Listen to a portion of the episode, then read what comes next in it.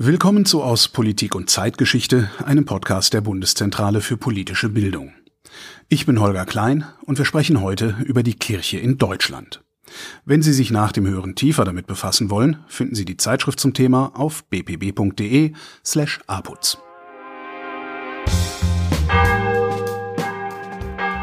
Wenn wir von Kirche in Deutschland sprechen, meinen wir vor allem zwei große und historisch wichtige Institutionen nämlich die katholische und die evangelische Kirche. Zusammen haben sie heute etwas mehr als 40 Millionen Mitglieder, doch das verändert sich. Immer mehr Menschen treten aus der Kirche aus. Vor allem die Missbrauchsskandale der letzten Jahre haben das Vertrauen vieler Menschen in die Institution beschädigt. Und auch die gesellschaftliche Bedeutung von Religion an sich ist im Wandel. Laut einer aktuellen Studie der evangelischen Kirche bezeichnen sich immer weniger Menschen in Deutschland als religiös. Gleichzeitig ist die religiöse Vielfalt größer geworden. Andere Glaubensrichtungen werden neben dem Christentum sichtbarer, zum Beispiel der Islam. Welche Rolle die Kirche in einer modernen, pluralen Gesellschaft heute einnehmen kann, darum geht's in dieser Folge. Der Verfassungsrechtler Hans-Michael Heinig erklärt, wie sich die Stellung der Kirchen in Deutschland historisch verändert hat. Religion und Weltanschauung sind Sache der Bürger und können von diesen damit auch zu einer öffentlichen Sache gemacht werden.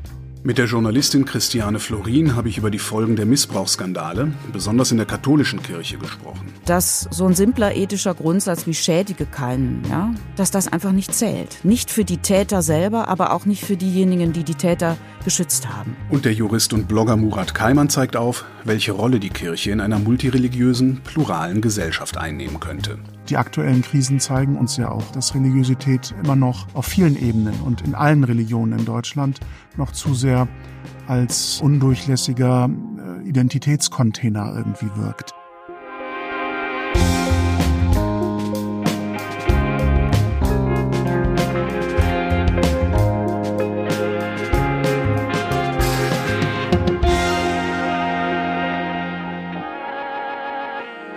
Seit der Reformation im 16. Jahrhundert gibt es in Deutschland zwei große Kirchen, die katholische und die evangelische.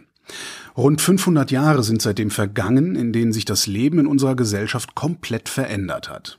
Mit der Entstehung der ersten deutschen Demokratie, der Weimarer Republik, wurde 1919 erstmals eine verfassungsrechtliche Trennung von Staat und Kirche vorgenommen. Was das genau bedeutet, das erklärt Hans-Michael Heinig. Er ist Experte für Kirchenrecht. Staat und Kirche sind getrennt. Wir haben keine Staatskirche, das landesherrliche Kirchentum und die Staatskirchenhoheit wurden abgeschafft. Damit wurde mit dem religionsrechtlichen Erbe nach der Reformation gebrochen 1919, vor 100 Jahren. Und stattdessen wurde ein freiheitlich stark kooperatives System etabliert. Man wollte, dass alle Religionen gleicher ihre sind, aber zugleich nicht die Religion aus dem öffentlichen Bereich verdrängen, sondern Religion und Weltanschauung sind Sache der Bürger und können von diesen damit auch zu einer öffentlichen Sache gemacht werden. Und so wird es dann auch in öffentliche Institutionen hineingetragen, etwa dadurch, dass es Anstaltsseelsorge in Gefängnissen oder im Militär gibt oder dass es Religionsunterricht gibt, wenn es genug Schüler gibt, die sich dafür interessieren. Das, was zum Verhältnis von Staat und Kirche in der Weimarer Verfassung stand, wurde so nach dem Zweiten Weltkrieg auch ins Grundgesetz übernommen. In Artikel 4 Absatz 1 und 2 des Grundgesetzes steht, die Freiheit des Glaubens, des Gewissens und die Freiheit des religiösen und weltanschaulichen Bekenntnisses sind unverletzlich. Die ungestörte Religionsausübung wird gewährleistet. Und obwohl das für alle Religionen gleichermaßen gilt, konnten die christlichen Kirchen nach dem Zweiten Weltkrieg eine besondere Rolle einnehmen. Dann können wir etwa beobachten, dass wir sagen mal in den 50er Jahren eine sehr ausgeprägte, starke Stellung der Kirchen äh, der beiden großen Kirchen im, auch im politischen Geschehen der Bundesrepublik hatten. Es waren die beiden äh, Großorganisationen, die als Großorganisation den Nationalsozialismus einigermaßen glimpflich überstanden haben. Und man deutete auch den Nationalsozialismus zunächst so als ein als ein Ausgeburt des Säkularismus. Also die These war dann, naja, mit mehr Christentum wäre das nicht passiert. Das ist, wie wir heute wissen, historisch hochgradig unplausibel. So kam es dann, dass die Kirche erst in, erstmal in eine sehr starke Stellung einrückte, die bis heute, muss man sagen, ja nachwirkt. Das, was zum Thema Religion im Grundgesetz steht, hat sich seitdem nicht verändert. Die Gesellschaft allerdings schon. Das beschreibt auch Hans-Michael Heinig. Wir haben ja dann die erste große gesellschaftliche Modernisierungsbewegung gehabt, die Mitte der 60er Jahre einsetzte, dann mit den 68ern heutzutage stark verbunden wird, also eine starke kulturelle Modernisierung, in der traditionelle Familienwerte hinterfragt worden sind, eine größere Experimentierfreude mit Lebensformen schon mal einsetzte Autoritäten nicht mehr unhinterfragt blieben. Denken Sie an das Geschehen in Universitäten und Ähnlichem, also ein gewisser Autoritätsverlust. Und das veränderte auch die Situation der Kirchen in einer erheblichen Weise, die so nach und nach stärker eigentlich zu so zivilgesellschaftlichen Akteuren wurden. Also nicht zu einer staatsanalogen Institution, sondern eher zu einer zivilgesellschaftlichen Kraft, auch in der Selbstwahrnehmung. In den 1970er und 80er Jahren wurde dann das religiöse Leben in der Bundesrepublik diverser. Neben dem Christentum spielte nach und nach auch der Islam eine größere Rolle. Rechtlich betrachtet sind alle Religionsgemeinschaften in Deutschland gleich, sagt Hans-Michael Heinig. Der Gleichheitsanspruch, den die Verfassung ausgesprochen hat, der ist auch im einfachen Recht inzwischen doch recht weit verwirklicht. Da muss man jetzt lange suchen, um zu gucken, wo gibt es denn tatsächlich noch eine formelle Rechtsposition, die nur den Kirchen und nicht anderen Religions- und Weltanschauungsgemeinschaften vorbehalten ist. Aber dann ist da auch noch das Geld. Rund die Hälfte der Deutschen sind Mitglied in einer der großen zwei Kirchen und zahlen deshalb Kirchensteuer. 2022 haben die katholische und evangelische Kirche um die 13 Milliarden Euro eingenommen. Wenn man dann nochmal in ökonomischem Vokabular auf die Marktmacht der Kirche schaut, dann stellt sich natürlich bei gleichen Rechten eine sehr ungleiche Verteilung in der Nutzung dieser Rechte dar. Also alle öffentlich-rechtlichen Religionsgemeinschaften können ihre Mitglieder besteuern, aber besonders wirkmächtig ist das bei der evangelischen und katholischen Kirche, weil sie nach wie vor ähm, besonders große Organisationen sind und eine entsprechende Steuerverwaltung nachhalten und Apparate haben und so. Alle können theoretisch Religionsunterricht anbieten, aber ähm, auch da muss es irgendwie praktikabel sein. Das heißt, ich brauche eine Mindestschülergröße von Schülerinnen und Schülern dieses Glaubens. Verfassungsrechtlich haben eigentlich alle diesen Anspruch, aber äh, dieser Gleichheit in den formalen Rechten wirkt sich dann im tatsächlichen Leben sehr unterschiedlich aus. Nicht nur die religiöse Vielfalt ist größer geworden, auch der gesellschaftliche Bezug zum Glauben an sich hat sich verändert. Hier kommt der Begriff Säkularisierung ins Spiel. Er beschreibt unter anderem den Prozess, in dem sich weite Teile der Bevölkerung von Kirche und Religion abwenden. Also die säkulare und die religiöse Option einer Lebensführung sind ja heutzutage völlig gleichberechtigt. Auch kulturell nach meinem Eindruck gleichberechtigt. Das ist eben auch anders als in den 50er oder 60er Jahren, wo man unter Rechtfertigungsdruck war, gesellschaftlich, wenn man aus der Kirche ausgetreten ist. Davon sind wir ja weit entfernt. Fast ist es andersrum, dass man fragt, wie, du bist immer noch in der katholischen Kirche, ernsthaft. Die Zahl der Taufen hat sich in den letzten 50 Jahren fast halbiert. Und immer mehr Erwachsene treten aus der Kirche aus. Dieser gesellschaftliche Wandel hat auch Einfluss darauf, welche Rolle die Meinung kirchlicher Vertreterinnen und Vertreter in öffentlichen Debatten spielt. Die werde nämlich immer unwichtiger, sagt Hans-Michael Heinig. In Zeiten, in denen es tatsächlich große Volkskirchen gab, in denen 90, später dann 70 Prozent der Bevölkerung der Kirche angehörten, liegt es in einer Demokratie dann auch nahe, dass entsprechende Werthaltung und Interessenhaltung irgendwie sich in demokratischer Politikformulierung oder bindenden Entscheidungen widerspiegeln. Man kann aber sehr schön gerade in den neuralgischen Punkten, in ethisch konfliktiösen Punkten genau beschreiben, wie stark eigentlich der Einfluss der Kirchen in diesen Bereichen zurückgeht. Also wir haben eine Debatte über Liberalisierung von Sterbehilfe. Wir haben gerade eine Kommission, die eingesetzt ist zu reproduktiver Selbstbestimmung, in der erstmal Kirchenvertreter überhaupt nicht dabei sind. Die reden gar nicht mit in dieser Kommission. Die werden allenfalls noch angehört mit einer Stellungnahme. Aber sie sind nicht mehr diskursprägende Kräfte.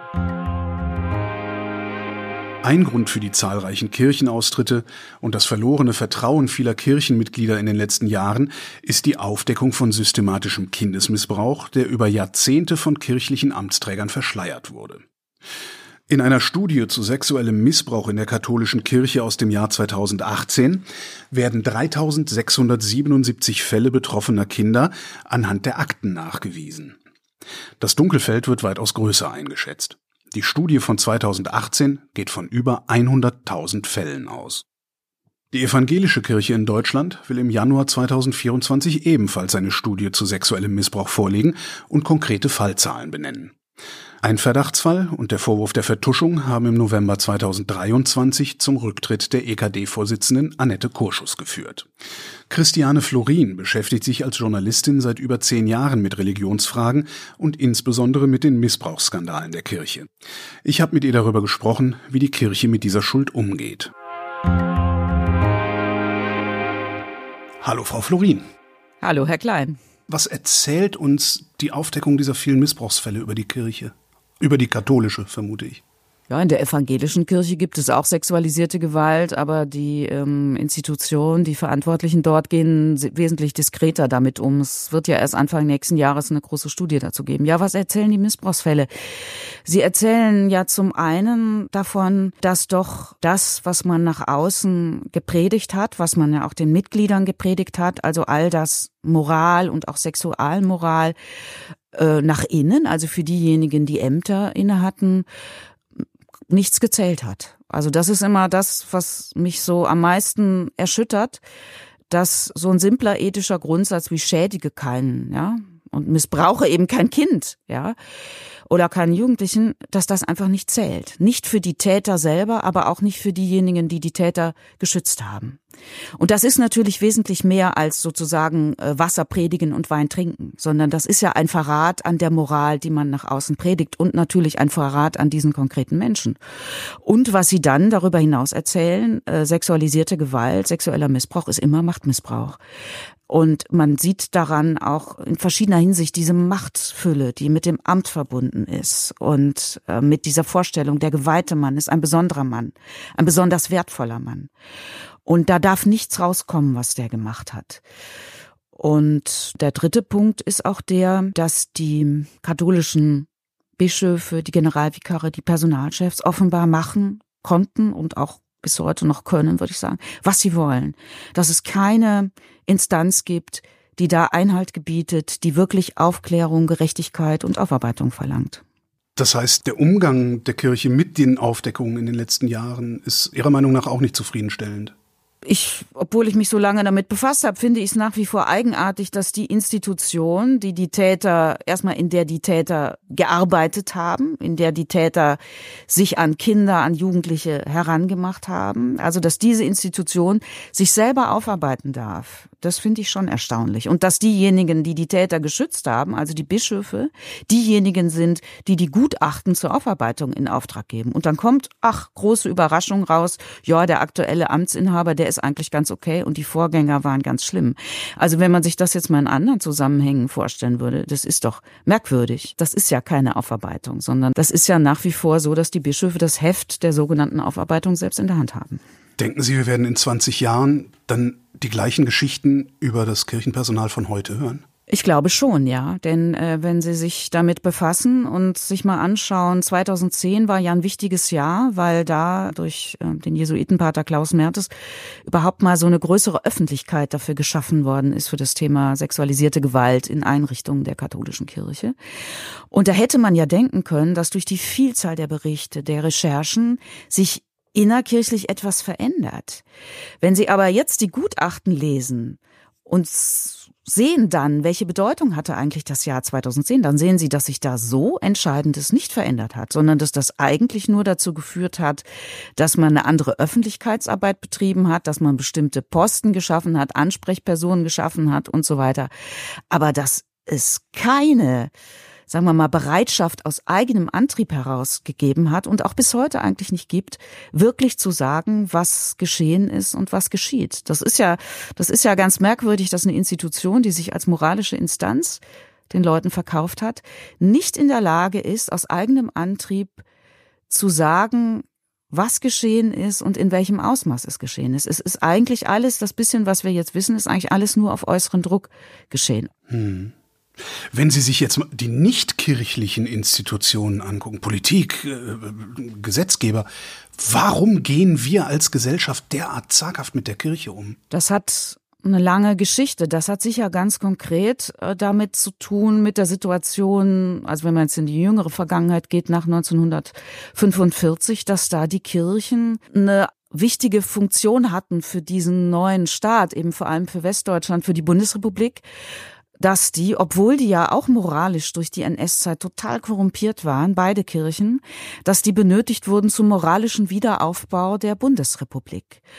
Wir haben zwar einen religionsneutralen Staat, wir haben ja auch keine Staatskirche mehr, aber wir haben eben doch ein kooperatives Verhältnis zwischen Kirchen und Staat. Und das führt dazu, dass der Staat von sich aus, selbst bei so Themen wie sexualisierter Gewalt, wo wir ja über Straftaten sprechen, nicht die Konfrontation sucht, sondern äh, als die Fälle so öffentlich wurden 2010, hat auch die Regierung beschlossen, wir überlassen den Kirchen die Aufarbeitung selbst. Also es herrscht schon ein eher wohlwollendes Verhältnis zwischen Kirchen und Staat. Und zwar, das sieht man auch jetzt, unabhängig von den Parteien, die die Regierung bilden.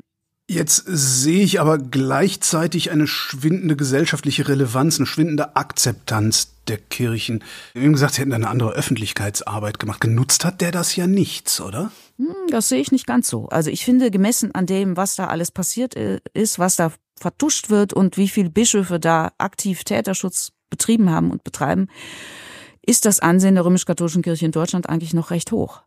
Weil die Öffentlichkeitsarbeit in Deutschland, ne, wir sind auf einem guten Weg, wir tun was, wir machen die Gutachten, das hat doch eigentlich ganz gut verfangen. Andererseits könnte es aber auch sein, dass die Kirche den meisten Menschen hier im Land einfach dermaßen egal ist, dass sie erzählen können, was sie wollen.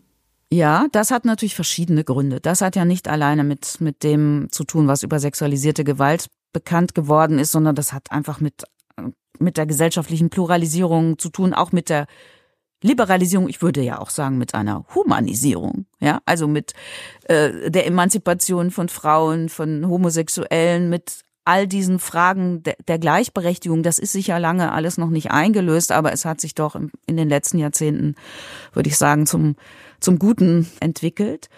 Und äh, von dieser gesellschaftlichen Entwicklung hat sich die römisch-katholische Kirche ja regelrecht abgekoppelt. Ja, es gibt natürlich ähm, Katholikinnen und Katholiken, die dafür sich einsetzen, dass sich die Lehre der römisch-katholischen Kirche in Sachen Gleichberechtigung der Geschlechter, in Sachen Homosexualität verändert. Aber die Lehre der Kirche hat sich ja in all den Jahrzehnten trotz der gesellschaftlichen Entwicklung nicht verändert. Und so ist eben die, die römische Position, die vor, sagen wir, in den 50er Jahren noch geteilt wurde von einer Mehrheit der Gesellschaft, ist die jetzt ja an den Rand gedrückt. Ist das jetzt gut oder ist das schlecht? Also bietet das auch Chancen für die Gesellschaft, sich von der Kirche abzuwenden? Es bietet ja Chancen für all diejenigen, die von ich nehme jetzt nochmal die römisch-katholische Kirche, die von der Lehre der römisch-katholischen Kirche diskriminiert werden. Ja, Frauen, Homosexuelle, Queere, die werden ja nicht einfach nur nicht gleich behandelt, sondern die werden ja durch diese Lehre regelrecht diskriminiert, ausgegrenzt. Und da ist es, glaube ich, eine Befreiung. Wenn man jetzt sozusagen von oben drauf schaut, also nicht die individuelle Perspektive wählt, ne, ist es eine individuelle Befreiung, sondern von oben drauf schaut, was zeichnet eine plurale Gesellschaft aus, dann würde ich natürlich sagen, da ist es wichtig, dass es Stimmen wie die der Kirchen gibt. Einfach, weil es einen Unterschied macht, ob ich aus einer gläubigen Perspektive auf bestimmte Fragen schaue, ja, weil ich sage, ich verdanke mir nicht alles selbst, sondern da ist eine Instanz über mir, die mich geschaffen hat und so weiter und so fort. Das muss ich ja nicht teilen, aber ich finde es trotzdem wichtig, dass es diese Position in einer Gesellschaft gibt. Zum Beispiel bei einer Debatte wie über Sterbehilfe. Die Frage ist eben, ob es so sein sollte, wie es doch lange war, dass man aus dieser gläubigen Position heraus, weil man bestimmte Dinge falsch findet, auch allen anderen verordnet, dass sie das nicht tun dürfen oder dass sie so nicht leben dürfen. Das ändert sich jetzt. Aber, oder hat sich schon geändert. Aber dass es diese Stimmen gibt in einem pluralen Diskurs, das finde ich wichtig. Wäre das auch die Veränderung, die die Kirche an sich selbst vornehmen müsste? Damit aufzuhören oder doch damit aufzuhören, zu wollen, dass alle nach deren Fasson leben? Ja, das ist sicher der autoritäre Anspruch, den Kirchen eigentlich haben oder den ja Religion insgesamt hat. Religion ist ja nicht für Menschen, die glauben, irgendeine äh, Kirsche auf der Torte, irgendeine Deko obendrauf, sondern das ist ja die Torte. ja, das bestimmt ja das ganze Leben. Meine Vorstellungen von dem, was gut und böse ist, was richtig und falsch ist, wie das Leben aussehen sollte. Und da hatten die Kirchen schon einen autoritären Anspruch, indem sie gesagt haben, so wie wir uns richtig und falsch, gut und böse vorstellen, so soll aber bitte doch die ganze Gesellschaft äh, ticken, ja. Und jetzt sind sie eben, wenn man es bisschen profan ausdrücken will, eine Interessengruppe unter vielen. Religion oder ob ich einer Kirche angehöre, ob ich gläubig bin, das ist ja eine ziemlich komplexe Entscheidung heute geworden. Ne? Früher wurde man äh, getauft und dann, also auch heute werden noch die meisten ja im Kindes- oder Babyalter getauft, also erstmal nicht selber gefragt. Aber früher spielte natürlich die Konvention eine große Rolle. Man war getauft und dann blieb man da irgendwie drin, weil man sich auch hätte rechtfertigen müssen, wenn man ausgetreten ist oder schon, wenn man nicht in die Kirche gegangen ist. Das hat sich ja heute völlig verändert. Also ich meine Religion hat immer schon auf Bedürfnisse von Menschen äh, reagiert. Ich würde sogar sagen, Religion ist aus einem menschlichen Bedürfnis heraus entstanden, ja, mit der Endlichkeit umzugehen, mit Schmerz umzugehen, mit Verletzlichkeit umzugehen, äh, mit auch Ungewissheiten umzugehen. All, auf all das bietet Religion ja eine Antwort oder irgendeine Möglichkeit, damit umzugehen. Das hat sich ja bis heute nicht verändert. Auch das hat sich nur pluralisiert, dass das eben nicht mehr die christliche Vorstellung ist, dass die zwar noch, ist ja noch sehr verbreitet, sind ja nur immerhin noch fast 40 Millionen Mitglieder einer Kirche in Deutschland. Aber es ist eben nicht mehr die einzige, sondern es kommen andere Religionen dazu oder Menschen mischen das und nehmen das aus verschiedenen Religionen, was für sie gut ist. Das ist natürlich für Kirchen mit einer derartigen Tradition und auch mit einer derartigen Dominanztradition, das ist natürlich schwierig, damit umzugehen, wenn auf der anderen Seite der Einzelne eben nicht mehr sagt, so was, was du Kirche mir jetzt erzählst, das ist für mich im wahrsten Sinne des Wortes das Evangelium, sondern ich nehme mir noch buddhistische Elemente rein oder irgendwas äh, aus dem aus dem Judentum oder irgendwas aus der Esoterik. Ja, da gibt es keine einfache Antwort äh, für die für die Kirchen äh, darauf. Ich glaube nur, zwei Aspekte sind schon wichtig. Also sie können nicht, das betrifft jetzt auch vor allem die katholische Kirche, sie können ja nicht der ganzen Welt Gerechtigkeit predigen, wenn sie einer, wie der Papst das jetzt zum Beispiel macht, wenn sie einer Institution vorstehen, die dermaßen ungerecht ist, ja, die also die Hälfte der Menschheit diskriminiert und, andere Gruppen auch noch diskriminiert. Und äh, zum anderen denke ich, wenn man mal anschaut, äh, sich Studien anschaut, warum sind eigentlich Menschen Mitglied einer Kirche noch? Ja, erstaunlich ist ja gar nicht, warum so viele austreten. Das kann man ja relativ leicht beantworten. Aber erstaunlich ist ja, warum noch so viele drin sind, obwohl gar keine Konvention mehr besteht, ja, kein Druck eigentlich mehr. Dann spielt für viele doch, ähm, die drin sind, die Vorstellung eine Rolle, dass ihnen eine Gesellschaft mit Kirchen lieber ist als eine ohne, weil dann auch für diejenigen gesorgt ist, an diejenigen gedacht wird, die am Rand stehen, ja, die übersehen werden. Ich mache jetzt mal etwas klischeehaft für die Armen, die Schwachen, die Kranken. Ist das so? Brauche ich dafür die Kirche? Eigentlich braucht man die Kirche dafür nicht unbedingt, weil die Kirche ja ein Sozialträger unter mehreren ist. Ne? Das ist jetzt auch wieder sehr profan ausgedrückt, mhm. aber äh, die Diakonie und die Caritas sind ja sehr große Sozialträger, große Player im Bereich zum Beispiel der, der Pflege und, oder auch des ähm, Gesundheitswesens und bekommen ja ein Großteil, also über 90 Prozent der Kosten staatlich refinanziert, wie mhm. andere Sozialträger auch, ne, wie die Arbeiterwohlfahrt oder der Paritätische Wohlfahrtsverband. Aber die Caritas und die Diakonie sind ungleich größer. Das sind ja ganz große Arbeitgeber in diesem Bereich, ne, der zweitgrößte nach dem Staat. So, also so ganz ist das nicht so, dass das alles nur der reinen Nächstenliebe entspringt, sondern das entspringt natürlich auch einem, sagen wir mal, institutionellen Selbsterhaltungstrieb. Man ist eben da und man will eigentlich auch größer werden in diesem Bereich. Und der Staat hat ja auch was davon, denn wenn es die Kirchen nicht machen, dann müsste man es anders organisieren. Dann. Aber für viele Christinnen und Christen, für viele Gläubige spielt sicherlich diese Vorstellung der Nächstenliebe eine ganz entscheidende Rolle dafür, dass sie noch dabei sind, dass sie sich engagieren, dass sie was Gutes tun oder dass sie was für andere tun. Das gleicht natürlich das Schreckliche, ja, die sexualisierte Gewalt lässt sich damit überhaupt nicht aufwiegen. Aber ich glaube, dass es für die, die sich engagieren, die allergrößte Rolle spielt, dass sie das Gefühl haben, etwas Sinnvolles, etwas Gutes zu tun und nicht nur für sich, sondern auch für andere.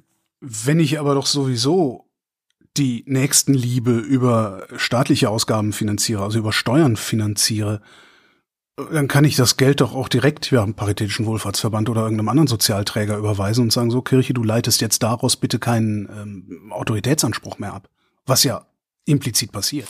Ja, genau das äh, passiert. Ich würde auch sagen, dass das, worüber wir eingangs gesprochen haben, die Frage, warum ist der Staat so nachsichtig, was die Aufarbeitung von Missbrauch anbetrifft, dass das genau damit zu tun hat, und das haben mir auch viele Politikerinnen und Politiker gesagt, die ich darauf angesprochen habe, die Kirchen tun doch so viel Gutes im Sozialbereich. Das hat damit zu tun.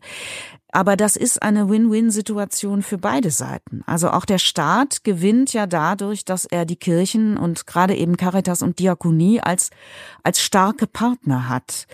Dass man denen noch eine Trägerschaft gibt, die auch schon so viele Trägerschaften haben. Das ist natürlich sehr bequem. Ne? Aber ich vermisse eigentlich staatlicherseits so einfach mal ein ernsthaftes Nachdenken darüber, wie könnte es denn anders sein, wenn man das jetzt nicht mehr so will, dass die Caritas und die Diakonie so große Player sind, so dominant sind in bestimmten sozialen Märkten. Wie könnte man es denn anders organisieren? Sie haben eben gesagt, eigentlich ist es ja kein Wunder, äh, dass so viele Leute austreten. Ähm, viel, viel verwunderlicher ist ja, dass so viele drinbleiben. Sie sind auch ausgetreten. Warum sind Sie raus?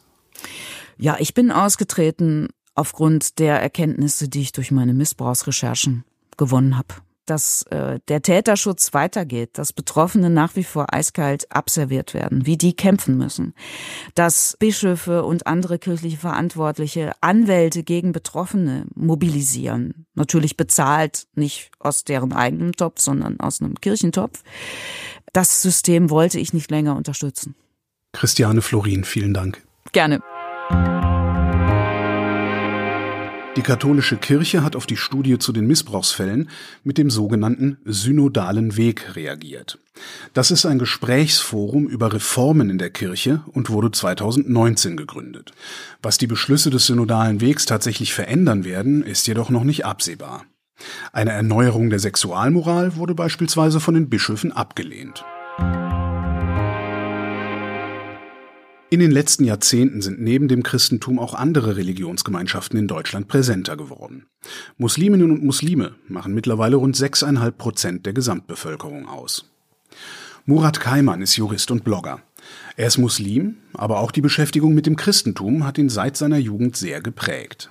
Also je mehr ich über das Christentum in, in kirchlichen Räumen erfahren habe, umso neugieriger wurde ich darauf, ähm, was ist denn ähnlich oder unterschiedlich in, in meiner muslimischen äh, Religiosität. Und dadurch ähm, äh, hat im Grunde ein Lernen eingesetzt, dass sich immer in diesem Wechselspiel zwischen Bekanntem, Neuem, Fremden, Eigenem ähm, abgespielt hat. In unserer Gesellschaft vermisst er diese gegenseitige Auseinandersetzung der verschiedenen Religionen miteinander weil ich das Gefühl habe, dass es noch zu viel nebeneinander ist und, und wenig äh, miteinander. Ähm, selbst wenn auf vielen Ebenen äh, interreligiöser Dialog stattfindet, ähm, ist das häufig ein sehr diplomatischer Dialog an der Oberfläche.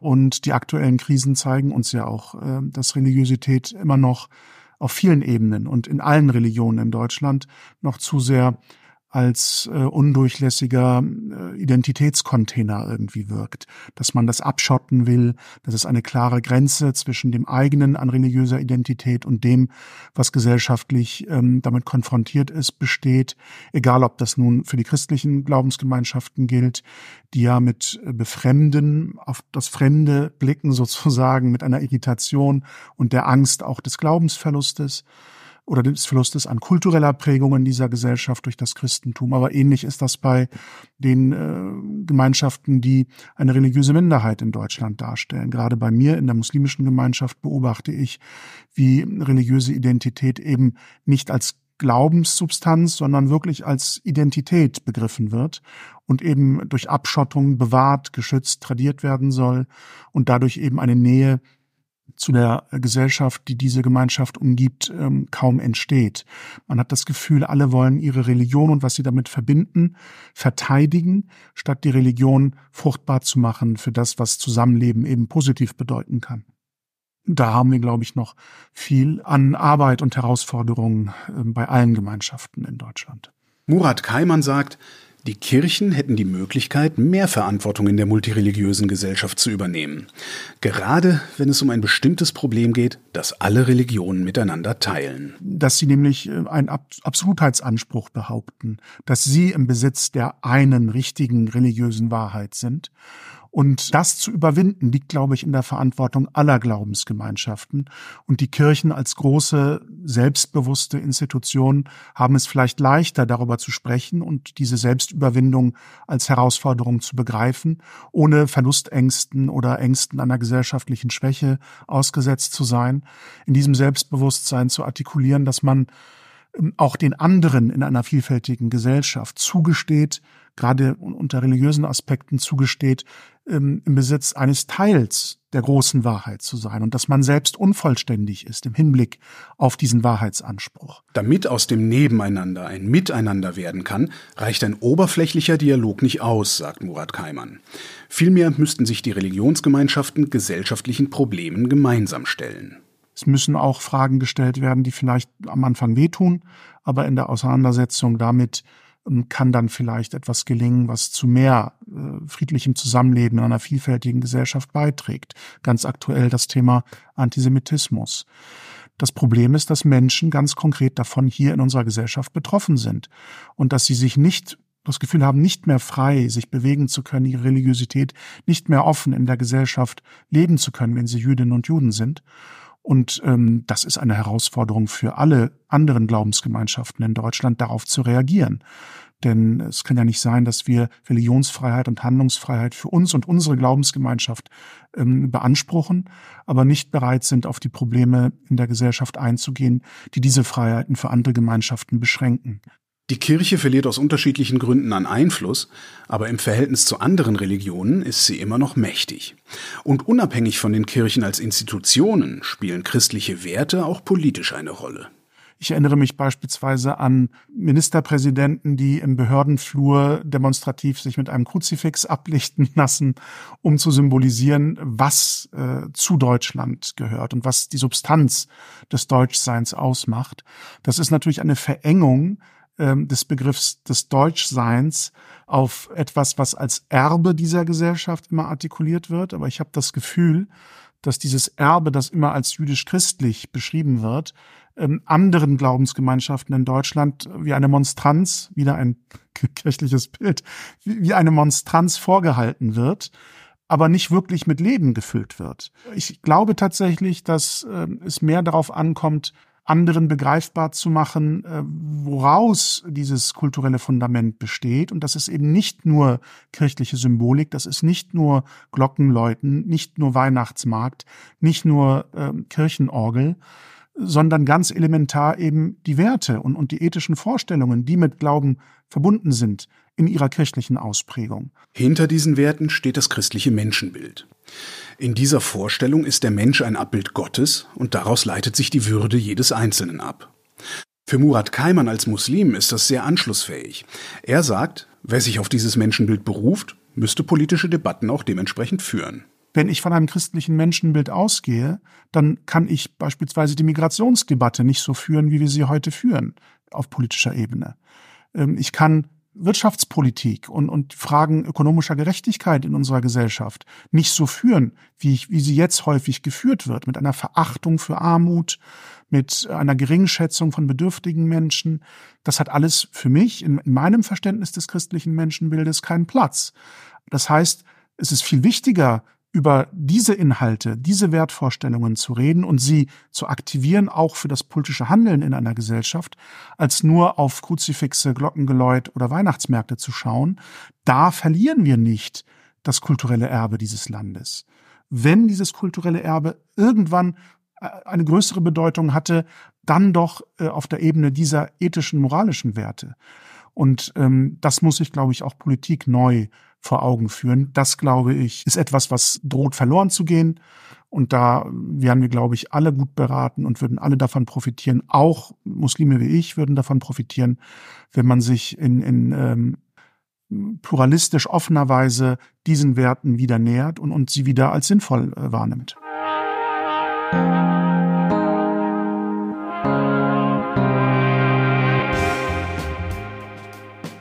Was wir also mitnehmen können. Erstens. Kirche und Staat haben in Deutschland seit mehr als 100 Jahren ein säkulares, aber kooperatives Verhältnis zueinander. Daran hat sich rechtlich so gut wie nichts geändert, aber der gesellschaftliche Einfluss der Kirche ist heute deutlich geringer. Das hat Hans-Michael Heinig erklärt. Zweitens. Durch das Ausmaß der Missbrauchsfälle, vor allem in der katholischen Kirche, ist viel Vertrauen in die Institution verloren gegangen. Kirche und Staat tun bei der Aufarbeitung dieser Verbrechen bei weitem nicht genug, um das Vertrauen wiederherzustellen, sagt Christiane Florin. Drittens. Damit ein Zusammenleben verschiedener Religionen in Deutschland funktionieren kann, braucht es eine intensive Auseinandersetzung der Religionsgemeinschaften miteinander. Das hat Murat Kaiman deutlich gemacht. Das war aus Politik und Zeitgeschichte. In der APUZ zum Thema Kirche in Deutschland finden Sie Texte von Hans-Michael Heinig und Murat Keimann sowie unter anderem von Sabine Andresen, Daniel Deckers, Michael Germann, Stefanie Lieb und Wolfram Kinzig. Die Links zur APUZ finden Sie in den Show Notes. Wir freuen uns natürlich über Feedback zu diesem Podcast. Fragen, Lob, aber auch Kritik können Sie uns schicken an aputz.bpb.de. Nach einer kurzen Pause erscheint die nächste Folge im Februar. Ich bin Holger Klein und danke für die Aufmerksamkeit. Und zum Schluss haben wir noch eine Empfehlung. Am 7. Dezember erscheint die erste Folge des Podcasts Exil. Darin erzählt die Schauspielerin Iris Berben unbekannte Geschichten jüdischer Frauen und Männer in der Zeit des Nationalsozialismus. Der Podcast basiert auf persönlichen Briefen, Tagebüchern und Interviews aus dem Archiv des Leo Beck Instituts. Die erste Folge begleitet die junge Bibliothekarin Florence Mentheim. Im New York der 1930er Jahre spioniert sie Nazi-Sympathisanten aus und stellt sich so der erstarkenden Nazi-Bewegung in den USA entgegen. Unter den Freiwilligen ist eine ganz untypische Frau. Eine junge jüdische Bibliothekarin namens Florence Mentheim. Ich bin absolut überzeugt, dass es praktisch unmöglich ist, an das sittliche oder moralische Gewissen dieser Hitler-Anhänger zu appellieren. Sie sind absolut frei von jeglichem menschlichen Mitgefühl. Und die stärkste Gefahr, die die Welt hervorbringen kann.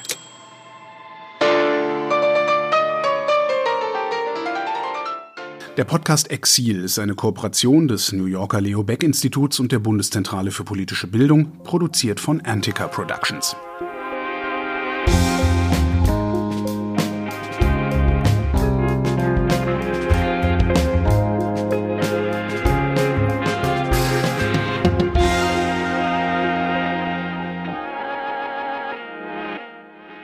Der Podcast aus Politik und Zeitgeschichte wird von der APUZ-Redaktion in Zusammenarbeit mit Haus 1 produziert. Redaktion für diese Folge Gina Enslin, Julia Günther, Martin Schiller und Saskia Potzimek. Sprecherin Katrin Rönecke, Schnitt Oliver Kraus, Musik Joscha Grunewald, Produktion Haus 1. Am Mikrofon war Holger Klein. Die Folgen stehen unter der Creative Commons Lizenz und dürfen unter Nennung der Herausgeberin zu nicht kommerziellen Zwecken weiterverbreitet werden.